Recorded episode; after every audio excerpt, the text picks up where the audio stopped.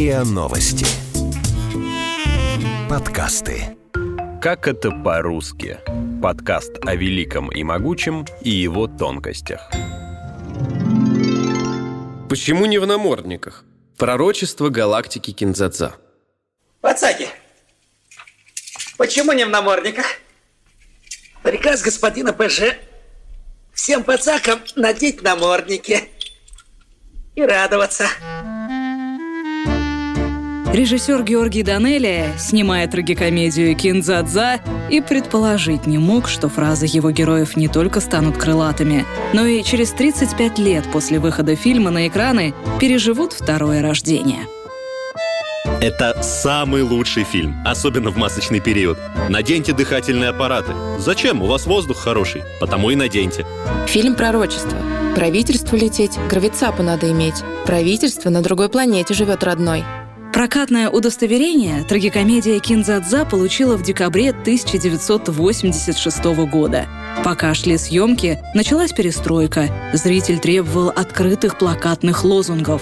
А Данелия снял тонкую антиутопию. История про жизнь на планете Плюк получилась не столько популярной, 14 место в прокате, сколько культовой. Кино не для всех. Как сказали бы сейчас, для гурманов. Кстати, о еде. Название фильму дало пряное растение кинза. Георгий Данелия рассказывал, поначалу в пепелаце висел гамак, в нем раскачивался Леонов. К нему подсел Любшин и спросил, что у тебя в портфеле. Леонов ответил «Кинза» и начал петь «Кинза-дза». Фильм рассказывает о москвиче Владимире Машкове, которого жена Люся попросила сходить за хлебом и макаронами. За хлебом сбегай, я забыла. Да, и макароны захвати. Около булочной герой Станислава Любшина встретил юношу со скрипкой и странного босоногого человека, инопланетянина. Звони в 03. В результате дядя Вова и скрипач из зимней Москвы перенеслись в пустыню, в галактику Кинзадза, на планету Плюк. Нет, давай будем считать, что мы на Земле в какой-то пустыне. Жители Плюка способны читать мысли, поэтому их язык состоит всего из нескольких слов. Ку! Ку! Здравствуйте. Эцелоп – представитель власти, Пепелац – межзвездный корабль, Гравицапа – деталь от мотора Пепелаца, Q – допустимое в обществе ругательство, Ку – все остальные слова. Название для летательного аппарата Георгий Данелия взял из своего родного языка. «Пепела» переводится с грузинского как «бабочка». Именно «пепелой» называет свой вертолет герой еще одного фильма Данелии «Мимино». Ну так получилось. Придуманные Георгием Данелия слова сразу же вошли в разговорный язык. Наш программист очень любит этот фильм, поэтому он не просто удаляет вирусы, он их транклюкирует. Знакомые много путешествуют и в качестве сувениров привозят местные монеты, названия которых никогда не помнят. Поэтому называют их чатлами, как на плюке. Начальник чуть что сразу обещает пожизненный эцех с гвоздями. Это он так штраф называет. Нарицательным стал и пепелац. Именно так в народе стали называть автобусы Львовского автозавода «ЛАЗ». Они, как и пепелац в фильме, постоянно ломались. А еще в них тесно и шумно. Ну и созвучно. Лаз, пепелац. Самолеты и вертолеты, да и вообще все, что летает, это тоже пепелацы. Во время переписи населения 2010 года несколько сотен россиян сообщили, что они по национальности Пацаки и Четлане. Так звали жителей галактики Кинзадза. Мы пацаки с планеты Земля. А вы кто? Возможно, наши соотечественники не стали бы так шутить, если бы знали, как были придуманы эти слова. Пацак — это кацап, наоборот. Согласно большому толковому словарю, «кацап» — слово из стилистически сниженной лексики, пренебрежительное прозвище представителя русской национальности. Четланин имеет прямое отношение к слову «четлах», в некоторых восточных языках оно означает «нехороший человек», «негодяй». Директор не любит, когда с ним спорят. У него один ответ. Ты пацак, а я чатланин. Цак надень и в пепелаце сиди. Правильно говорил дядя Вова. Как советовать, так все чатлане. А как работать? Пацак пацака не обманывает. Это некрасиво, родной. Эцелопы, блюстители законов галактики Кинзадза, получили название от своих зарубежных коллег. Если английское слово «полис» — «полиция» прочитать справа налево, то получится как раз эцелоп. Быть эцелопом престижно. Рядовые граждане и гости Плюка должны приседать перед эцелопом один раз и с чувством говорить «ку». Ку! Ку! Это знаменитое восклицание едва не поставило под угрозу выход фильма.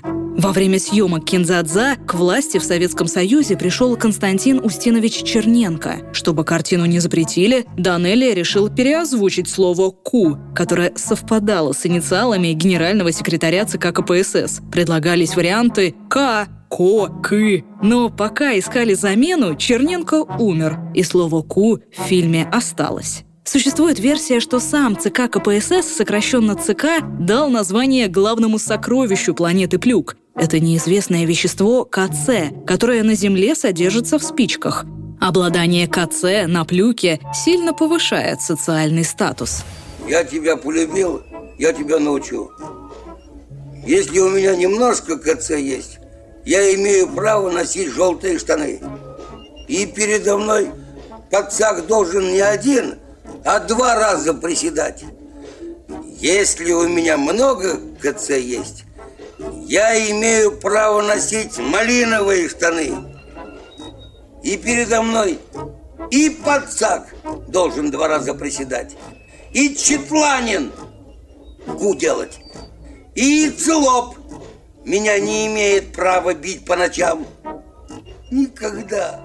Цветовая дифференциация штанов – это главный принцип построения общества в галактике Кинзадза. О важности такой системы землянам рассказывает философски настроенный пацак Би. Когда у общества нет цветовой дифференциации штанов, то нет цели.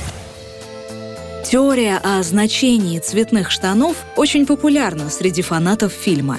Стоит надеть желтые брюки, обязательно найдется кто-нибудь, кто скажет «желтые штаны – два раза ку». Однажды в компании загнул что-то про цветовую дифференциацию в обществе. Меня никто не понял. Один из развлекательных порталов несколько лет назад проводил опрос, чтобы определить самые популярные фразы из фильма «Кинзадза». На третьем месте оказались мысли дяди Вовы, озвученные героем Юрия Яковлева. Люсенька, родная, зараза, сдались тебе эти макароны. Мы произносим эти слова, когда по чужой вине сталкиваемся с какой-либо трудной задачей и пытаемся сохранить спокойствие в то время, когда хочется рвать и метать. Вторым по популярности стал диалог дяди Вовы и пацака Би. Герой Яковлева пытается выяснить, окончательное решение принял землянин или его еще можно переубедить. Это твое заднее слово? Задней не бывает. Первое место заняла фраза «Скрипач не нужен, родной, он только лишнее топливо жрет». И ее усеченная версия «Скрипач не нужен». Эту фразу в фильме по очереди произносят несколько обитателей галактики Кинзадза, убеждая дядю Вову избавиться от его молодого спутника Гидывана по кличке Скрипач. На суровой и прагматичной планете Плюк от него нет никакой пользы. Мы вспоминаем это выражение, когда хотим избавиться от ненужного в коллективе или компании человека. Знаете, есть выражение «сбросить с хвоста». Вот «скрипач не нужен» — это то же самое. Никак не можем найти общий язык с коллегой. Так его и зовем – скрипач. Кто в теме, понимает почему. У Данелии были некие словечки, которые вошли в обиход. Говорят, скрипач не нужен, когда имеют в виду того, кто, скажем, плохо работает.